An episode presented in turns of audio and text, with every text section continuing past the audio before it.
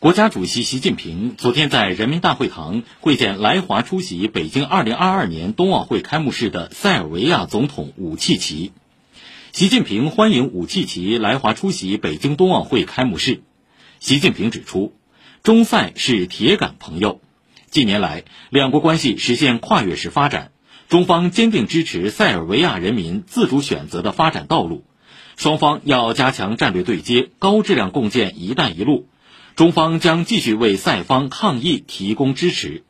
中方愿同塞方加强多边领域国际合作，携手维护以联合国为核心的国际体系和以国际法为基础的国际秩序，捍卫国际关系基本准则，加快落实联合国2030年可持续发展议程，推动构建人类命运共同体。武契奇表示，塞尔维亚是中国真正的朋友。塞方尊重中国，钦佩中国的伟大领导力，在涉疆、涉台等涉及中国核心利益的问题上，塞方将始终坚定地同中国人民站在一起。